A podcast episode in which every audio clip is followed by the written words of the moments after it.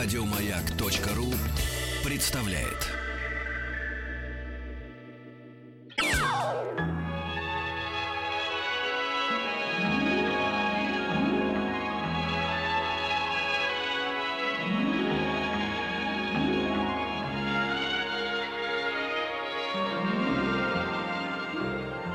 Уральские самоцветы.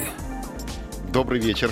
Вы слушаете радиостанцию «Маяк», проект «Крылья советов в уральских самоцветах». Мы рассказываем об, эпоха, об эпохе авиации. И у нас э, сегодня вместо Вахтанга Махарадзе Александр Малыхин. Э, Саша, привет.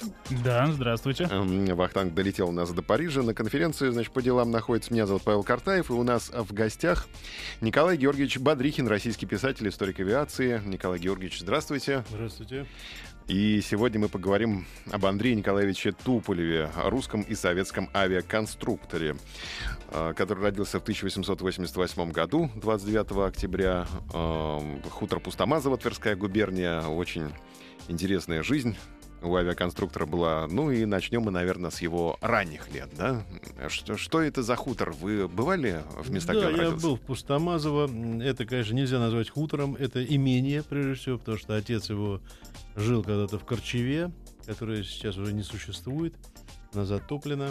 А вот потом, э, волей судеб, он оказался в этом Пустомазово, где построил дом господский, несколько э, крестьянских домов, какие-то а, там сараи для скотины. И вот тупо Андрея Николаевича молодость прошла там. Там он, в общем-то, и хозя... хозяйствовал, когда отец умер. То есть он был такой и освоил большинство ремесел, был и хорошим кузнецом, и, так сказать, мог сделать все что угодно, и плотником, и владел топором мастерски. То есть он был такой от земли. А кто ему открыл э, физику? Кто ему открыл э, Ну, это уже, это уже он в ги- гимназии же обучался в Твери. И причем гимназия была такая хорошая, он успешно учился. И гимназия шла навстречу ученикам, устроили там путешествие по России, где ему, так сказать, оказали вспомоществование, и он сумел там участвовать, и объехал там по Волге, спустился, объехал много русских городов, много он набрался. И впоследствии, конечно, когда он поступил в ИТУ, так называемое Императорское техническое училище, сейчас называется университет имени Баумана, Московский технический университет. А подавал он в два заведения, по-моему, да, документы и выбирал. И Ну выбрал да, как да, раз да. Но он, конечно, был запал, когда был очень моден профессор Жуковский, но действительно он такой был э, блестяще читал лекции. Основы чувствовался- воздухоплавания. Да, да, да, он, Да-да-да. конечно, велик- великолепно. И многие на него, конечно, запали. И Павлович Сухой, который тоже учился сначала в, в МГУ, а потом он перешел в ИТУ, Жуковскому, да. То есть и вот Андрей Николаевич Туполев, и многие-многие другие. Собственно, из-за Жуковского он и пошел в Я думаю, императорское что да, училище. да, конечно, м, Николай Николаевич Жуковский, он блестящий был лектор и был очень заинтересован. Молодежь это чувствовала, что это новое начинание, и действительно там как бы расцветали. Там через два года уже в, в МВТУ, в ИТУ был построен свой самолет, представляете себе? Это в одиннадцатом году взлетел самолет ИТУ, который просуществовал до первой и Шавров, историк авиации, знаменитой книги его Мгм. конструктор самолетов СССР, он пишет, что он сыграл очень большую роль и был очень полезен. То есть он просуществовал до начала Первой мировой войны, на нем кто только не летал. И Юрьев там, и Погоский, а Туполев в это время находился, так сказать, был отчислен из МВТУ Мгм. За какие-то там по, по- по политическим причинам и находился в Пустомазово, где хозяйствовал. Просто он вспоминает, как он купил плуг, сказал матери, что вот нужен плуг, стоит он 4,50. И говорит, до сих пор помню маленькую руку матери, которая, это, которые были это большие деньги, но плуг купили, и он кстати, на своих плечах поднял это хозяйство, в общем-то, они заработали какие-то деньги. Но ведь Андрей Николаевич, по-моему, даже и не причастен был ко всем этим политическим делам, потому что он просто якобы предоставил свой домашний адрес для переписки Ну, трудно сказать. Туполев к этому никогда не, никогда не обращался, к этой теме, заметил, в своей жизни. Хотя, казалось бы, после революции это был бы такой выигрышный ход. Но он никогда этого не вспоминал, не надувал щек. То есть это как бы...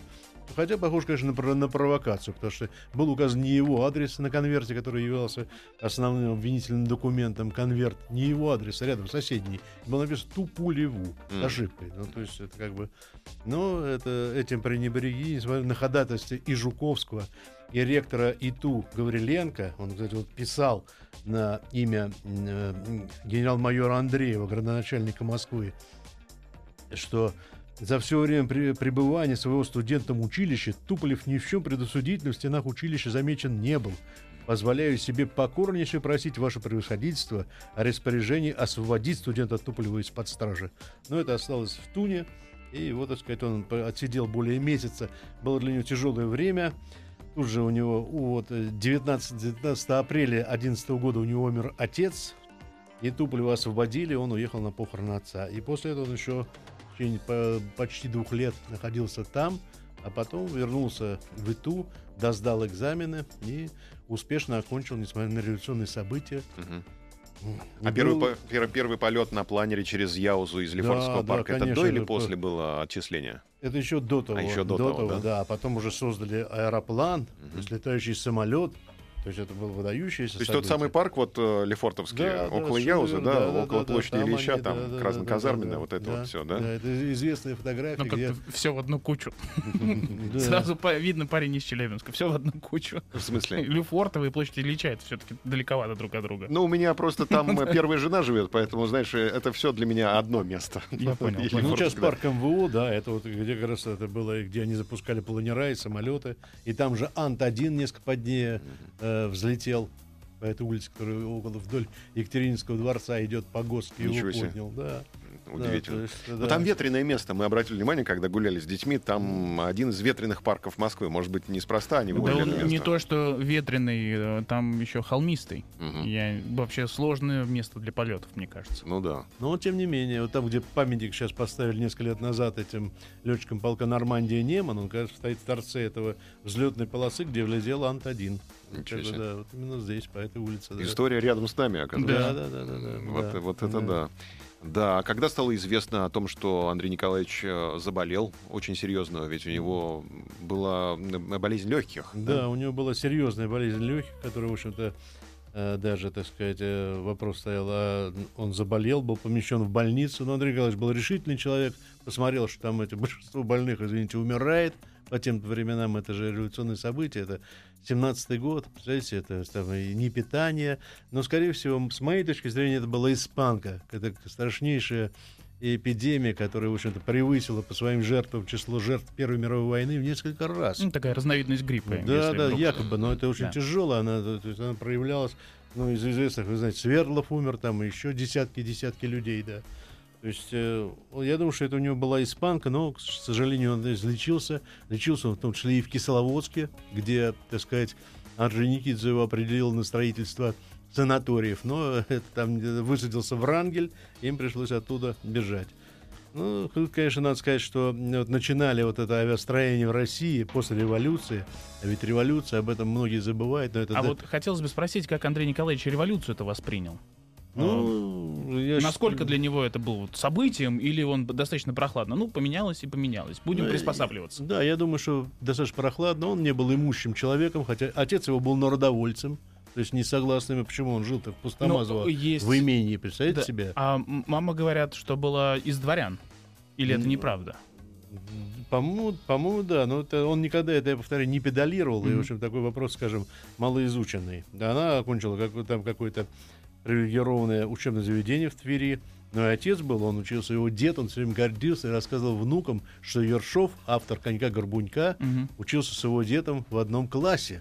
И любил очень читать «Конька горбунька», и вспоминал все время Ершова и постоянно об этом повторял.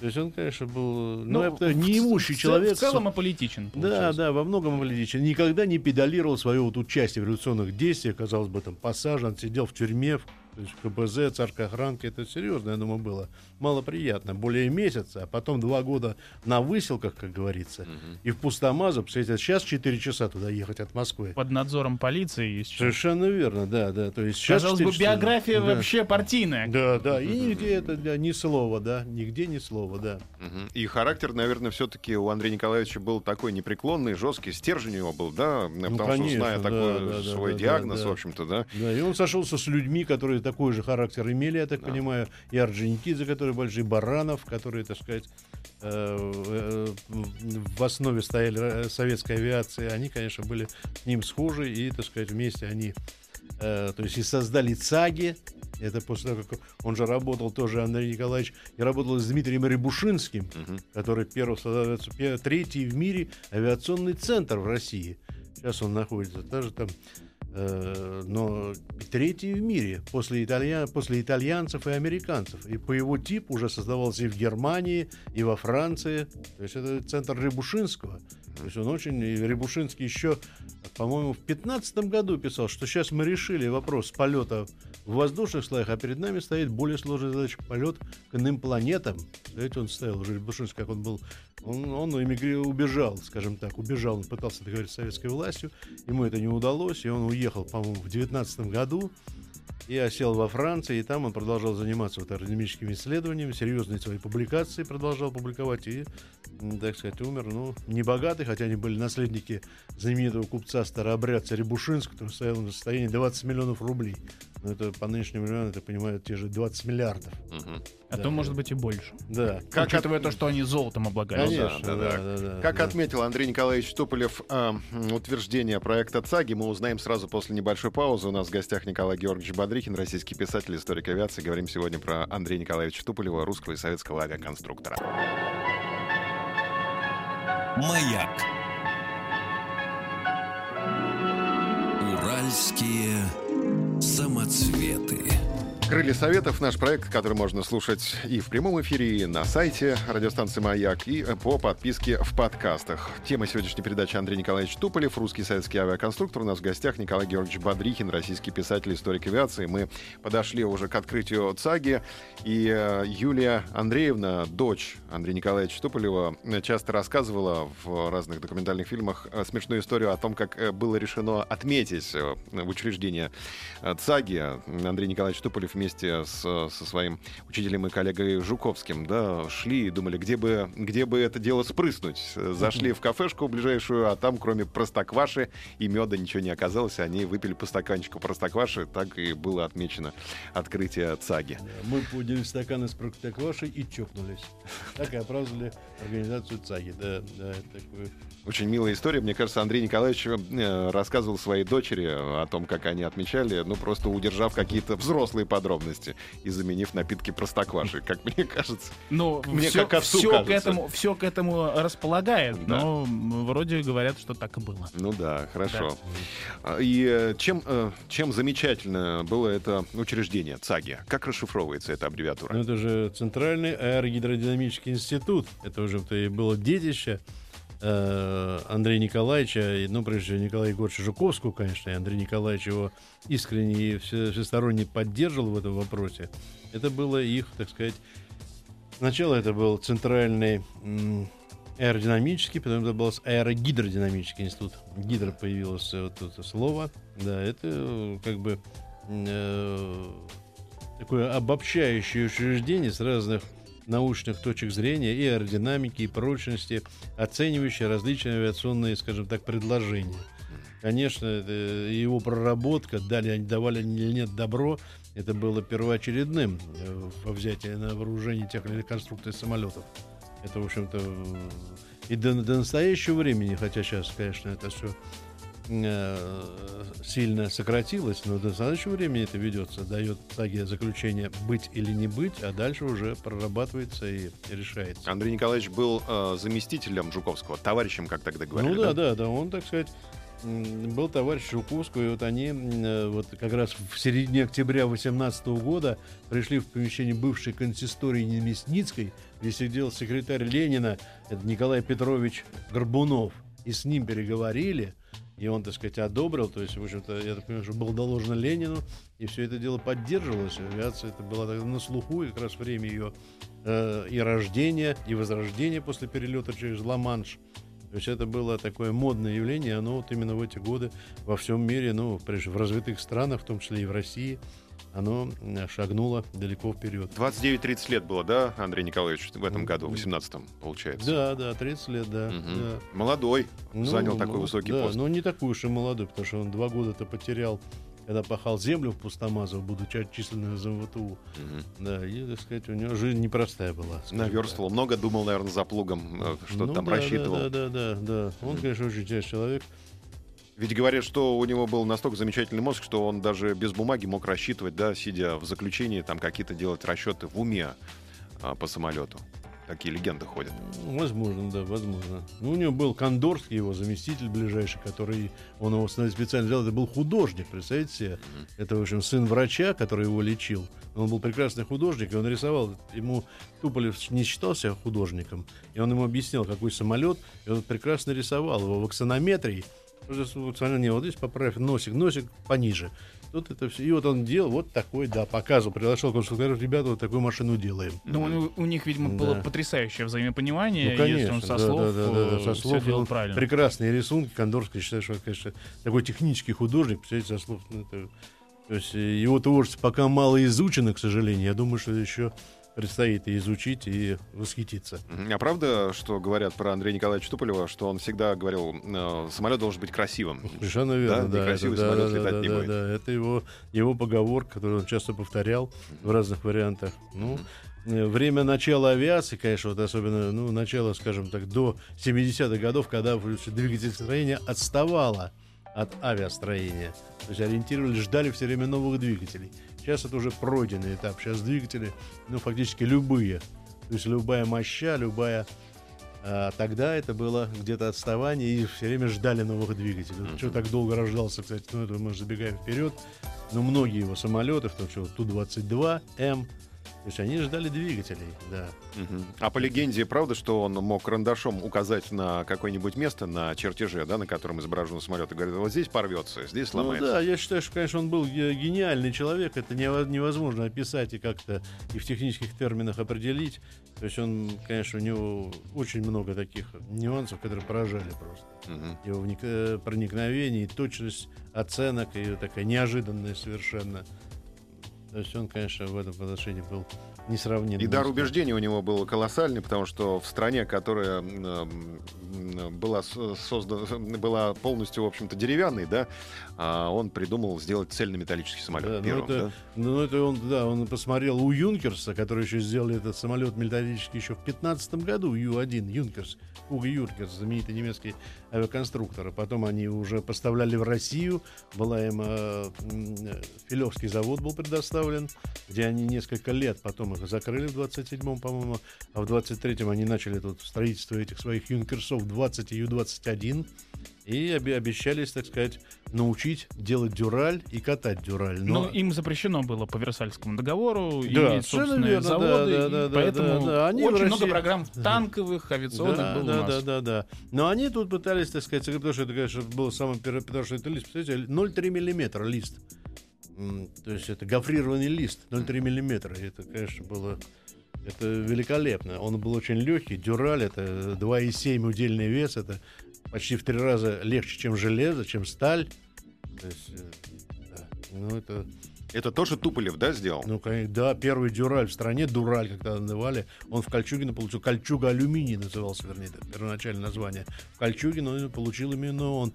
И он про, предлагал этот день э, считать днем советской, в общем-то, гражданской авиации, когда был получен дюраль. И он то есть это было, конечно, вели, великое свершение. Совершенно человек-то, в общем-то, из другой, казалось бы, отрасли, uh-huh. но настоять этот, в общем-то, разработать сплав, то есть такой сложный, это сплав алюминия, цинка, меди, никеля, то есть других лигатур. И все это в определенных Э, то есть это было Но очень серьезно. В целом-то я так понимаю, что вообще э, металл э, в Советском Союзе тогда был ну, вообще производить очень тяжело. Это мы знаем по 50-м годам, когда Корейская война была, когда наши брали сейбры э, в плен, так скажем. Вот, смотрели, а там 27 видов стали только было. А у нас на тот момент в Советском Союзе всего 5 производилось.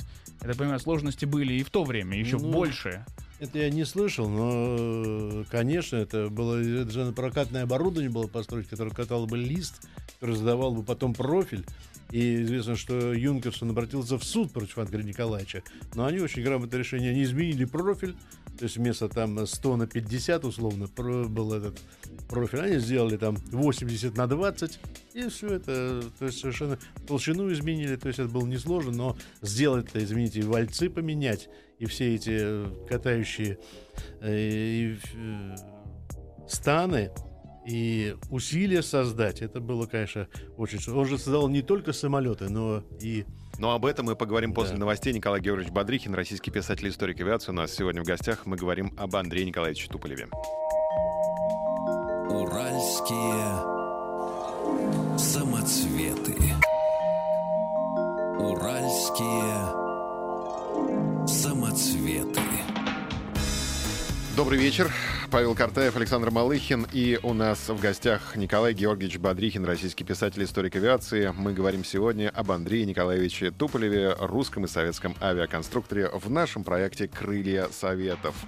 И мы уже м, вспомнили создание ЦАГИ, создание первого цельнометаллического самолета. И о чем нужно сейчас поговорить, о чем правильнее сейчас вспомнить? Может быть, о человеческих качествах Андрея Николаевича. Вот э, вспоминается как э, Юлия Андреевна рассказывала о том, что после получки папа раскладывал деньги на 24 конверта и двум старушкам от- отвозил самостоятельно это- эти конверты, потому что очень э, так э, близко к сердцу принимал каждую катастрофу или люди, которые уходили с его самолетами. Это было, были его поражения, и вот он считал, что должен помогать таким людям, которые отдали свою жизнь, испытывая самолеты или там э, выполняя свой долг.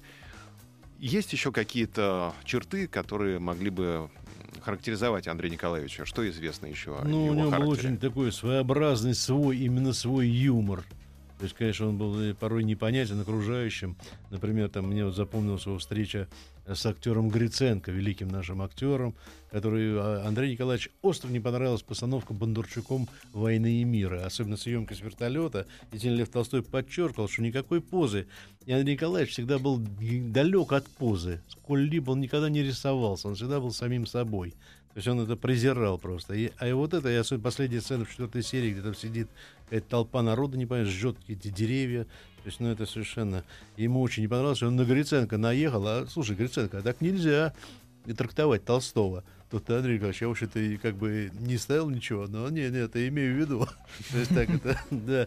Народ так удивленно был, типа на, на уровне таком едва понимаемый, но понятно, что он высказал свое, э, вспоминая его блестящую роль, как он сыграл э, в Ванне Карениной Гриценко.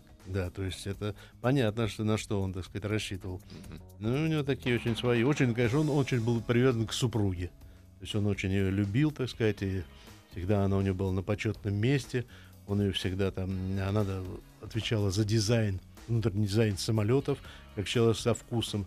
И, конечно, очень он пережил, когда она умерла, он очень пережил ее смерть и сам стал, так сказать, угасать существенно, конечно, он сдал после этого, да. Ну, вот, э, а, а в то время, конечно, после того, как он создал цельнометаллический самолет, когда появился у нас гофрированный металл, легкий металл, это, конечно, был... Он уже понял, что гофри, гофрата, она э, сжирает, а аэр- аэродинамическое сопротивление у нее высокое, и надо переходить к гладким самолетам. То есть внутрь убирать все эти силовые схемы, которые граф, гофра была на себя. Нервюры, лонжероны все должны быть внутри, и они должны нести. И вот уже, конечно, вот тут постепенное движение вперед.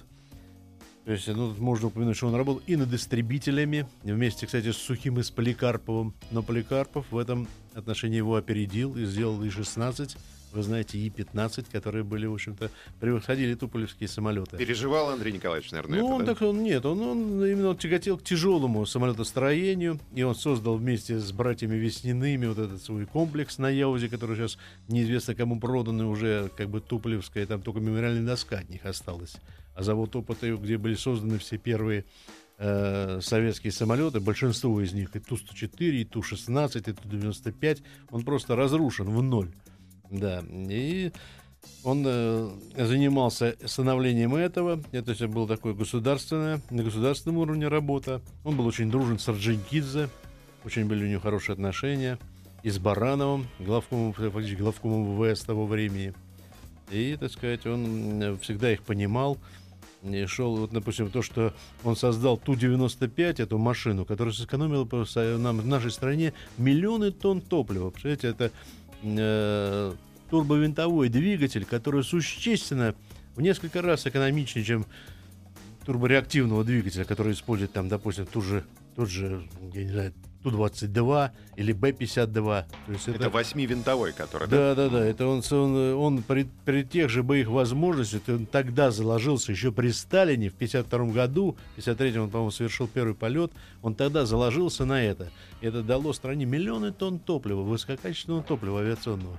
Смотрите, какое надо иметь, в общем-то, отношение. Это, в этом, это, конечно, при, признак его гениальности. Я бы еще хотел э, э, подчеркнуть, что его учениками, вот те, кто окончил ИТУ, и у которых фактически Андрей Николаевич был научным руководителем, это уди- удивительные такие люди, как Петляков, Владимир Михайлович, представляете? Павлович Сухой, который был, в общем-то, начальник одного из его отделений, Владимир Михайлович Мисищев, Сергей Павлович Королев, ну куда выше, Семен Алексеевич Лавочкин, Смотрите, какие All Stars. А Месищев составил искусственную конкуренцию, да, по приказу правительства. Нужно Ну, было готовиться ну, к войне, да, тогда, да, и- Как говорят, что Сталину очень понравился самолет э, Ту-16 и Ту-104. Ну, Ту-16, прежде всего. Он говорит, а давай поставим побольше двигателей на него и сделаем, э, чтобы доставал до Америки. Мгм. Ну, Андрей Николаевич посчитал, показал, что это невозможно. А он ему показал папку, которую Месищев дал. А вот ю- есть люди, которые за это берутся. И, в принципе, да, вот М3, 3М, вернее, и М4, они же похожи на м, Ту-110, который был потому же, то есть это 4 двигателя у фюзеляжа, и они как бы э, решали. Ну, вот тут, тут по- по- получилось, что у них...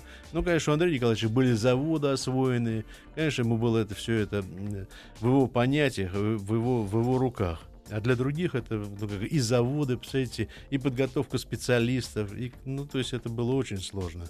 Потому что, да. Почему ветер поменялся? Почему Андрей Николаевич оказался в тюрьме? Ну, разные существуют версии, но я думаю, это, это было время такое в нашей стране, когда даже после с удивлением читаешь, что там, наконец-то там э, от таких людей, как Чкалов, это слова осуждения, что наконец-то вот попали в тюрьму. Напомню, что это был 37-й год. Да, 37 год, совершенно верно, да, то есть это было общее, то есть закладывать друг другу было модно, опять-таки модно. Да, а обвинен он был во вредительстве принадлежности к контрреволюционной организации. И шпион. Шпионаж, да, да? да, да, да. И якобы разные трактовки от Сахарова одна, что он кому то, то ли полякам он продал, то ли немцам. Это, ну, я, это вообще, конечно, ни- никакие врата. Да, но просто было, был осужден. Некоторые в этом обвиняют Сергея Владимировича Ильюшина. Не знаю, насколько, да, то есть он, они там, у них были, конечно, трения, но, естественно, работающих, активно работающих людей в разных, в смежных отраслях всегда они бывают. А с Яковлевым как отношения были? Ну, тогда Яковлев-то был мелкий, да, и он так бы впоследствии, ну, Александр Сергеевич его, так сказать, уважал. И Туполев на него покрикивал периодически. Ты что, страну разделить хочешь? Это, э, там предлагал он какие-то свои сумасшедшие идеи. Ну, тогда-то он был еще, хотя он, он впоследствии набрал силу. И, конечно, то, что я считаю, то, что Ту-2, который был великолепный самолет. У нас, я считаю, у нас было самолетов достойных, сравнимых с немецкими. Это только, в общем-то, Ла-7, Ла-5.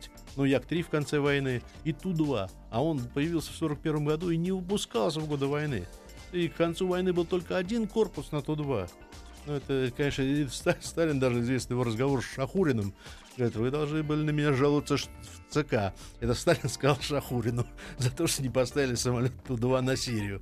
Но это правильно было, сложно было ставить. Но самолет, великолепная машина, превосходившая пешку по нагрузке бомбы на тонну, по скорости почти на 100 километров. Ну что там еще надо? Стрелковое выражение больше. Но это была действительно такая боевая машина прекрасная, с автоматизацией пикирования. Ну, то есть это был на порядок, просто можно сказать, другой самолет. Андрей более Николаевич высокий. любил покрикивать, да, по э, Ну, легендам, которые характер, сохранились. да, да, да, он любил Крепкое сказать, словцо. да, с крепким словцом, но дамы никогда от него этого не слышали. Однажды какая-то там присутствовала, когда Андрей Николаевич с кем-то покипятился и разговаривал, он подошел к ней, э, взял за локоток, прости, дорогая, вот так. Дочь говорила, что я никогда от него не слышала. Да, но он, так сказать, любил и даже слушал этих специалистов и порой с ним пускался на перегонки. Да. То есть у него такое было, да. И умел ставить условия системе, да, даже находясь в заключении, он поставил условия, я буду работать над самолетом, если там были Да, некоторые но он создал, да. я повторяю, вот этот Ту-2 был создан, когда он находился именно в заключении. Да, это, в общем-то, там еще такой момент, видите, американцы же первые сделали, то есть их, какой-то из их Дугласов был сделан, когда они фактически в заключение посадили э, несколько десятков человек, ну, искусственное заключение. То есть, да, как у Туполева. Ну, что-то вроде проекта, м, проекта Да, да. Манхэттена. Оторвать был. от женщин, Да. да. Оторвать от женщин была такая идея. Да, что Бабы вот это- зло, мы помним. Да, да, да, да, да, да. Это была, в общем, такая идея научной организации труда. То есть, возможно, о Берии известны его слова по Ту-2. Самолет в воздухе, вы на свободе. Это действительно так. Когда он полетел, Андрей Николаевич, что и многих других, там целый список есть, большинство его ближайших сотрудников сразу освободили. А чуть ли не Сергей Павловича Королева, да? э, Сергей Павлович, да, ну, он э, его Андрея учеником был, да, но он несколько в смежной отрасли, он занимался ракетами, да, ну и там, там Ну, сложнее. Если смотреть э, график путешествий, географию путешествий, то все-таки он часто бывал и в Германии, и во Франции, и в США. Даже был э, случай же с Северским, э, нашим иммигрантом. Сикорским, да, да, да. Да, ну Мгм. там Прокофьев Северский же как-то, А, да. мгм, Вот, он же там разместил, э, Туполев э, с ним повстречался и разместил заказ самовольно, что вызвало недовольство у Гроховского, по-моему, на тот момент, вот как его называли, самоучкой, три класса образования, а он там какой-то советник был. Вот, которого потом, правда, расстреляли вместе с Тухачевским, он вместе по одному делу они проходили.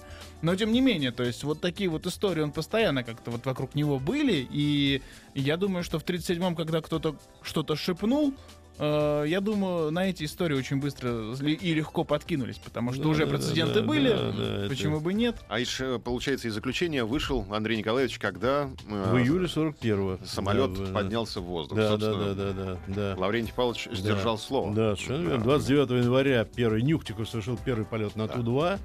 А уже в июле Андрей Николаевич э, освободился из заключения и встретился со своим зятем Вулем, да. Через пару минут продолжим. Андрей Николаевич Туполев. Уральские самоцветы.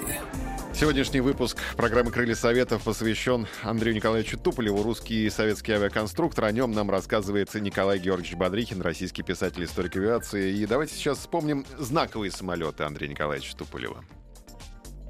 Ну, с моей точки Да. зрения, конечно, важно вспомнить такую машину, как Ант-4, которая называна другое название ТБ-1. То есть это, в общем-то, она... Тяжелый бомбардировщик. Тяжелый бомбардировщик, да, он даже участвовал в Великой Отечественной войне, несмотря на то, что первый полет совершил еще в 25 году. Потом, конечно, знаменитый Ант, э, ТБ-3 Ант-6, этот ТБ-3, помните, это всем всем Над памятен- Красной площадью. всем пролетели. памятен фильм э, Симону «Живые и мертвые», начало, когда там сбивают якобы несколько, один мессер сбивает там 3 или 4 ТБ-3, что с моей точки зрения невозможно, поскольку просто у него боезапаса не хватит, чтобы такой летучий, она очень хорошо машина и достаточно, она хорошо летала и была достаточно прочной, чтобы ее сбить это. Но вот а, об этом вспоминалось несколько раз, я даже вел по этому поводу сп- споры. Э, Такой. И, конечно, это его бесподобная машина. Это Ант-20 Максим Горький, который имел такую трагичную судьбу, которая была, конечно, совершенно фантастичной. Это крупнейший самолет сухопутный был построен. То есть он имел и радиостанцию, и типографию на борту. Ну, там всего два было, по-моему. Ну да, да, да, Выпущено. совершенно верно, да, да, да. Ну, их было два, второй там погиб во время войны, ну не погиб, а был, так сказать, совершенно поврежден при посадке, его, так сказать, списали. Да, но это, это был уже другой. Вот этот первый, когда там радиостанция, которая была слышно с 40 километров. Представляете, он поднимался в воздух, вещал, из 40 километров было слышно то, что он говорит. Это было, конечно, и пропа- как, как пропагандисты воздушные тогда оценивали. И, конечно, это было... И вот такая трагичная, это поведение, конечно, такой невыдержанного летчика Благова, который запал на этот ажиотаж, который был вокруг. А его, кстати, есть такой испытатель, Тимошевский, по-моему, он-то, он его очень жестко оценил, что он недисциплинированный человек был. То есть никаких там не было у него замыслов, как поляки там вбросили фальшивку, что якобы этот Благов, он давно, э, давно задуманную диверсию осуществил. Он был просто не- недостаточно дисциплинированный человек, а когда там все это рукоплескали, ему захотелось отличиться и сделать мертвую петлю вокруг вокруг крыла. Ну и самолет э, недостаточно скорость он не рассчитал, свалился, врезался в крыло, и самолет погиб. В районе, раз он упал песчаных улиц, чуть недалеко от метро «Сокол», буквально там в 400-500 метрах. Да, но есть версия, которая многие говорят, что она очень похожа на правду, что Благину давали заведомо неправильные приказы, и э, чтобы вот он так, так себя вел, потому что самолет все-таки гордость, и удобно было, конечно, на него свалить все, но э, речь и о командирах, которые Ну командовали. да, я слышал, но там, я не знаю, как могли, э, он истребитель, в истребителе, слышимость тогда была, и позднее это она намного была не- неудовлетворительная. То есть я думаю, что это маловероятно. Но такие версии существуют, действительно, да. Ну, там вопрос в том, что Сталину до этого показывали э, кинохронику с трюками, мертвая петля и так далее, и так далее. Он, конечно, вдохновился, и, э, естественно, был дан приказ, что а почему бы и не попробовать? Давайте, сделайте, пусть сделает. Ну, да. Вот. Ну, это как бы версия, да? Да, их да, много, да. их, по-моему, ц- целых три. Когда Андрей Николаевич попал в заключение, все самолеты лишили, да, и обозначений, которые связаны с Да, его да, именем. да, да, они да, с- ну, да, они да. стали ЦАГи. ТБ, ТБ Да. А, стали, ТБ, ТБ, да. да, А, да, и понятно. там разные-разные, да, СБ, это же тоже в это Ан-40, Да, да, да. это великая машина. А когда да. вернули? Сразу же, как только Не, Андрей ну Николаевич вернули, вышел? как э, уже СБ так и остался СБ, и ТБ-3 так и остался ТБ-3, то есть мы вторую, а Петликовский П-2 и а, П-8, хотя это, в общем, тоже во многом туполевские машины, да, то есть фактически, а это э, рекорд дальности РД Ан-25, то есть это, конечно, вот э, нам, мы, не, мы не, не вспомнили, кстати, самолет Ан-25, на котором Чкалов, за ним Громов совершили рекордный перелет в Америку, который, то есть, как говорил один из э, чиновников Белого дома, что это позволило сблизить народ настолько, что не дала бы работа десятков дипломатов. Действительно, это было. А когда появились- мощи. Две знаменитые буквы ТУ, ТУ. Ну, Туполев это вот Ту-2, да, Ту-2, 41 год, да, этот 41. Омск, Мгм. работа на- надо. э, Ну и потом Яковлев забрал, начал опять там клепать свои яки.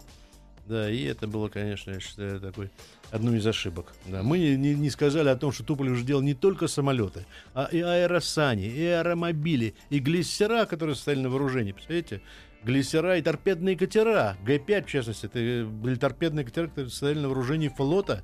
И основные узлы воевали для самолетов он тестировал как раз на наземной Ну, в том технике. да? числе было и так, да, но это были это боевые, боевые э, военно-морские машины, торпедный катер. Это же, в общем-то, весьма и весьма.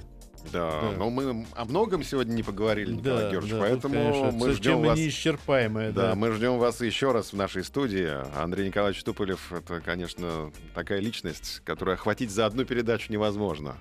Да мы и не стараемся, потому что мы готовы и несколько передач о таком великом человеке. Естественно. Но Николай Георгиевич собирается в отпуск, да, в ближайшее время. Мы Да, желаем вам хотя хорошо бы, да, отдохнуть, да, да, мгм. набраться сил, здоровья, мыслей, идей. И снова ждем вас в нашей студии. Спасибо. Спасибо, Спасибо. большое. Мы говорили сегодня об Андрея Николаевиче Туполеве, русском и советском авиаконструкторе, с Николаем Георгиевичем Бодрихиным, российским писателем, историком авиации. До свидания. Спасибо. Уральские самоцветы. Еще больше подкастов на радиомаяк.ру.